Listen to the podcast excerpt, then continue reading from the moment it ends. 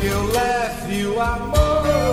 Onde houver ofensa, que eu leve o perdão. Bíblia, fonte de bênçãos, fonte de bênçãos. Onde houver discórdia, que eu leve união.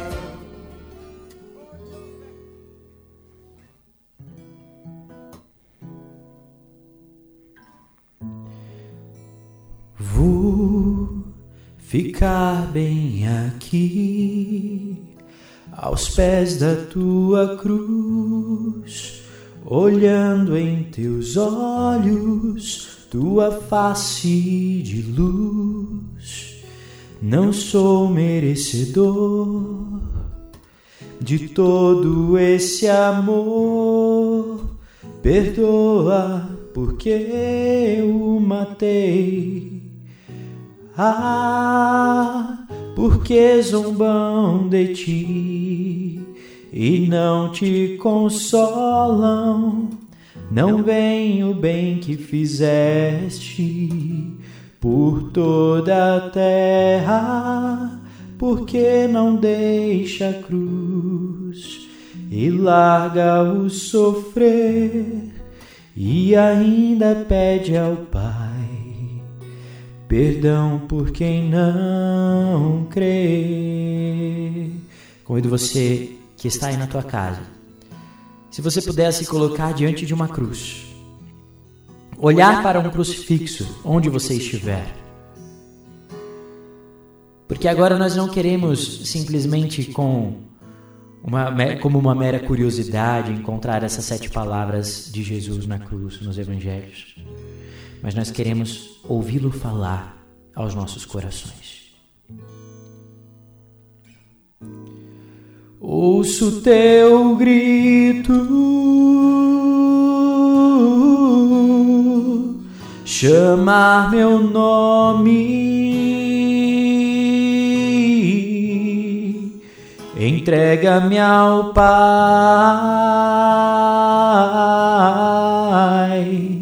E lava o meu pecado. O céu se abre, a dor me consome. Não tenho mais dúvidas. És o Filho de Deus.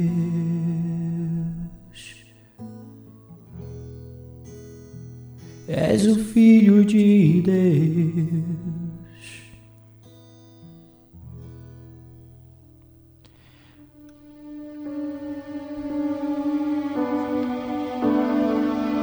Semana Santa, semana maior da nossa fé. O Senhor entregou a vida por amor a nós. Nós acompanhamos nessa Semana Santa os últimos dias antes da paixão de Cristo, os últimos momentos antes de sua paixão. E já nessa segunda-feira, nós vamos aqui no programa Palavra de Amigo meditar então sobre as sete palavras de Jesus na cruz. São sete expressões, né? sete palavras é modo de dizer, são sete expressões que nós recolhemos ali dos evangelhos. Neste quadro Bíblia Fonte de Bênçãos, nós vamos então encontrá-las, essas expressões, essas palavras, como um resumo daquilo que Jesus viveu na cruz. A primeira destas palavras está em Lucas capítulo 23, versículo 34. O Senhor olha para o céu e diz: Pai, perdoa-lhes, pois não sabem o que fazem. Ele Disse isso ao pai, olhando ali para os seus algozes, para aquelas pessoas que caçoavam dele. Mas não somente isso. Ele pensava em você, em mim. Porque os nossos pecados levaram Jesus para a cruz. No entanto, ele olha para nós com compaixão e pede ao Pai que nos perdoe foi isso que ele fez ao longo de toda a sua vida pública.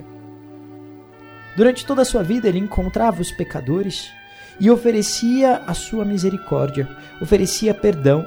Ele disse ali na casa de Levi, nós vimos outro, outro dia, é, aqui nesse mesmo quadro, Bíblia Fonte de Bênçãos, na vocação de Mateus, os sãos não precisam de médico, mas os doentes. Eu não vim chamar os justos, mas os pecadores à conversão. Ele então, na cruz, leva isso à radicalidade máxima. Ele sofre, ele sente dor, mas pensa em nós. Assim, ele também nos ensina a perdoar. Não é fácil perdoar quando sentimos dor, quando somos feridos, quando somos injustiçados, mas nós somos cristãos. E veja só, não perdoar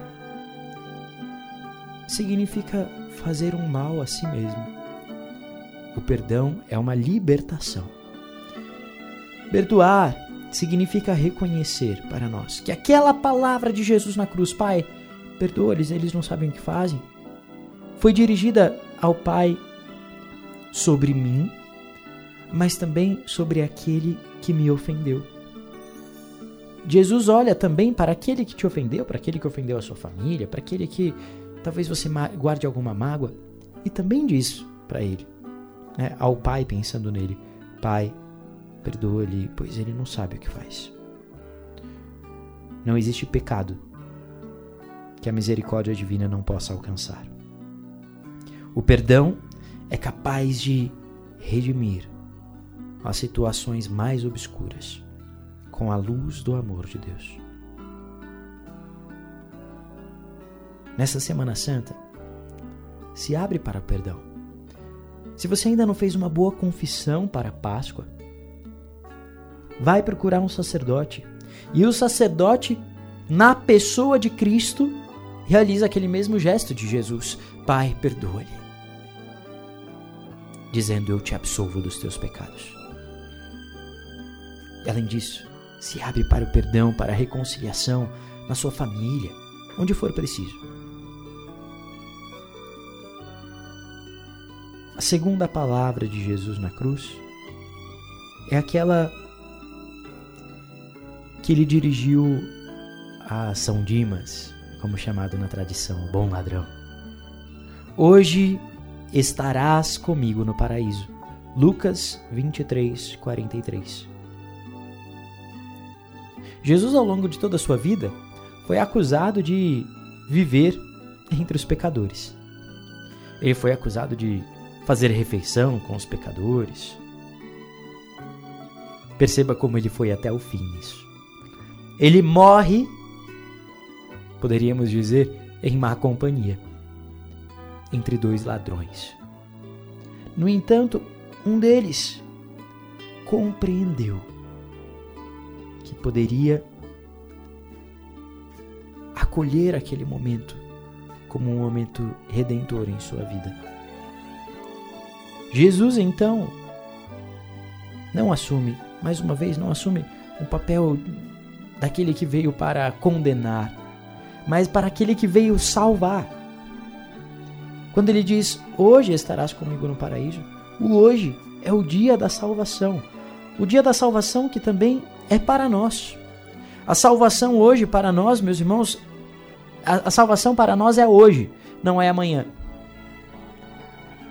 Acolha hoje o amor de Deus na tua vida. Hoje estarás comigo no paraíso. Significa hoje para nós hoje, agora, aqui, no momento em que você está vivendo, mesmo na dificuldade em que você está vivendo, o paraíso pode se fazer presente, porque Deus está presente. Nós pedimos ainda ao Senhor, olhando para essa palavra, a grande graça da penitência final, que no último momento da nossa vida nós não sejamos impenitentes, obstinados no nosso pecado, mas nos abramos para a misericórdia de Deus que nos espera. A terceira palavra de Jesus na cruz, ele a dirige, a expressa, olhando para a sua mãe, a Virgem Maria, e para o discípulo amado: Mulher, eis o teu filho. Filho, eis a tua mãe. João, capítulo 19, versículo 26. A Virgem Maria havia dito um dia o seu sim. Quando o anjo apareceu para ela, ela diz a Gabriel: Eis aqui a serva do Senhor. Faça-se em mim segundo a tua palavra. Mesmo sem saber direito o que haveria de acontecer, ela disse o seu sim, ela tomou a sua decisão e ela foi fiel até o fim. O profeta Simeão havia dito que uma espada de dor transpassaria sua alma. Pois bem, isso alcança o seu máximo grau na cruz. Ela estava ali aos pés da cruz, em pé, diz a palavra, se unindo completamente ao seu filho. Por isso ela é chamada na tradição como corredentora, no sentido de que ela teve uma participação especial na obra da redenção realizada por seu filho. Ela se oferecia com Jesus na cruz. Ali, Jesus, despojado de tudo, portanto, entrega o seu bem mais precioso nessa vida: a sua mãe. Ele entrega a sua mãe a nós, para ser a nossa mãe. Jesus hoje quer te entregar a mãe dele para cuidar de você. Você é aquele discípulo amado aos pés da cruz. O Senhor vê para a tua necessidade, ele vê que você não pode ficar sozinho. Então ele te dá essa presença consoladora, essa presença materna, a presença da Virgem Maria. Maria se torna mãe da igreja e acompanha com a sua intercessão o caminho dos discípulos de seu filho. Se você hoje passar por uma dificuldade, se você hoje também está aos pés da cruz, como João, saiba, a Virgem Maria está com você. E como ela disse lá em Guadalupe, a San Juan Diego, ela diz: Por que temer? Acaso não estou eu aqui, que sou tua mãe? A quarta palavra de Jesus na cruz está em Mateus capítulo 27, versículo 46. Meu Deus, meu Deus, por que me abandonaste? Este grito de Jesus na cruz é o grito de um homem que sofre. Nós vemos ali que nosso Senhor é verdadeiramente Deus e verdadeiramente homem. Ele assumiu as dores pelos nossos pecados e, inclusive, assumiu a dor de alma pelos nossos pecados. Lá no Getsemane, ele havia dito que a sua alma estava numa tristeza mortal. Porque, meus irmãos, maior do que a dor dos pregos em suas mãos e em seus pés, foi a dor em sua alma, o peso em sua alma por suportar os nossos pecados, por isso em que ele é por isso que ele tem essa sensação de abandono de solidão. É isso que o pecado faz em nós. O pecado nos faz, como Adão, nos escondermos da presença de Deus. Mas, meus irmãos, Cristo assumiu isso por nós. Ele assumiu as nossas dores. Como nós lemos lá em Isaías, no Cântico do Servo Sofredor, ele foi castigado pelos nossos pecados. O castigo que nós deveríamos pagar caiu sobre ele. Pelas feridas dele nós fomos curados. Portanto, nada mais pode nos separar do amor de Deus. Além disso, existe algo muito belo nesta palavra de Jesus na cruz. Esta palavra é um trecho de um salmo Este salmo começa dizendo: Meu Deus, meu Deus, por que me abandonaste? É o Salmo 21. Mas se você ler esse salmo completo, você percebe que ele começa de fato com o salmista falando do seu sofrimento, da sua dor. Mas esse mesmo salmista diz uma palavra de confiança. Ele, como que diz, em outras palavras, Senhor, eu estou sofrendo, mas eu sei que o Senhor está comigo e que a minha vida está nas suas mãos. Quando o Senhor cita o primeiro versículo desse salmo, ele tem em mente, ele tem no coração todo o salmo. Ele está dizendo para o Pai: Pai, eu estou sofrendo muito, mas eu sei que o Senhor é fiel e que eu ressuscitarei. Tenha esta certeza também, meu irmão, no meio das tuas dores. Assim como Jesus confiou na cruz, confia, e o Senhor não te abandonará. A quinta palavra de Jesus na cruz nós encontramos em João capítulo 19, versículo 28. Tenho sede.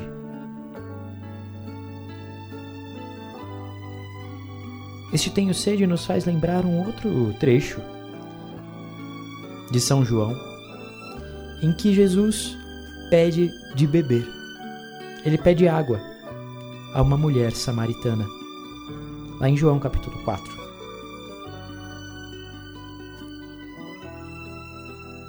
Quando Jesus pede de beber, na verdade, ele está revelando que ele é um Deus sedento pelas nossas almas.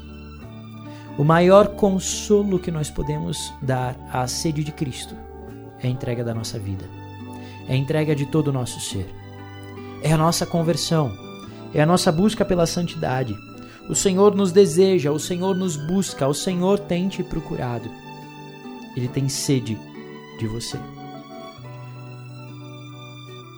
Você tem sede de Deus? Pois é mais do que você tem sede de Deus, o Senhor tem sede de você, porque Ele é um Deus apaixonado. Ele grita então. Ele grita que deseja almas. Tenho sede. Quer dizer, eu desejo salvar a humanidade que sofre no pecado. Eu desejo ardentemente, eu desejo como alguém que deseja água e que está no meio do deserto, eu Deus eterno, desejo salvar os meus filhos. Que grande amor é este do nosso Deus.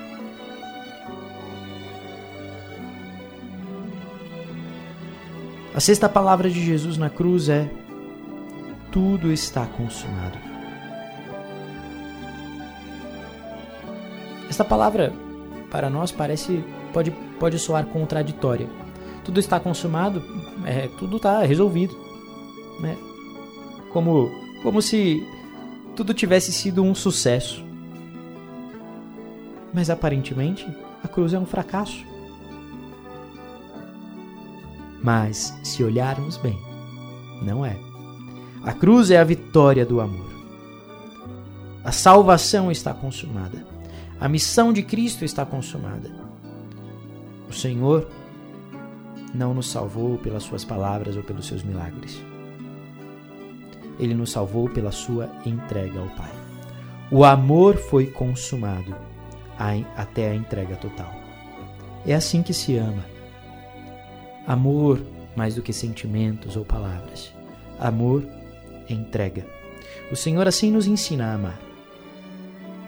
Ele nos ensina que a nossa vida encontra sentido, a nossa vida se consuma a nossa vida encontra plenitude, nós cumprimos a nossa missão quando nos entregamos até o fim. Quando não economizamos vida, quando não economizamos serviço, quando não temos preguiça de amar. Se não tivermos mesquinharia, mas fomos generosos no nosso amor a Deus e ao, e ao próximo, chegaremos ao final de, de nossa vida e poderemos dizer também em paz tudo está consumado. A sétima palavra de Jesus na cruz é: Pai, em tuas mãos entrego o meu espírito. Lucas capítulo 23, versículo 46. Jesus se entrega. Ele morre. A morte é como o deitar-se final nos braços do Pai. Aqui nós podemos ter uma nova compreensão com a morte de Jesus do que é a morte. Para nós que cremos, a morte não é o fim. A morte não é sinal de desespero, mas a morte é um entregar-se nas mãos do Pai. Pai, em tuas mãos eu entrego o meu espírito. Quando nós morremos, o nosso corpo e a nossa alma se separam, mas a nossa alma está nas mãos de Deus. E no final, assim como Jesus ressuscitou no final, no último dia, quando Jesus voltar, a nossa alma, o nosso espírito que, que foi entregue nas mãos do Pai, será devolvido ao nosso corpo, que será glorificado. Se você passou pela dor do luto, hoje olhe para a morte de Cristo e perceba como a morte dele devolve a nossa esperança. Porque nós olhamos para a morte dele que foi real e percebemos que, depois de três dias, ele ressuscitou. Que a cruz de Jesus dê sentido às nossas cruzes. Não existe cruz que dure para sempre, porque nós fomos feitos para a vida, nós fomos feitos para a ressurreição. Nós vos adoramos e vos bendizemos, Senhor Jesus Cristo, porque pela vossa santa cruz remistes o mundo.